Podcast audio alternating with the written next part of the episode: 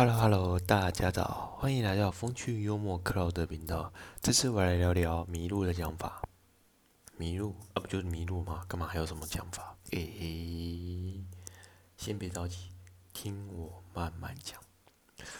故事是这样：昨天我一个同事谈到圣诞节，大家都知道，再过几天就圣诞节快到了。嗯。那圣诞节就很有名的，就是圣诞老公公跟麋鹿的事情。那那时候我同事就问我说：“哎，小林，小林，问你哦，你知道麋鹿的英文怎么讲？麋鹿英文叫 elk 嘛，就是 E L K，不是这样讲法吗？”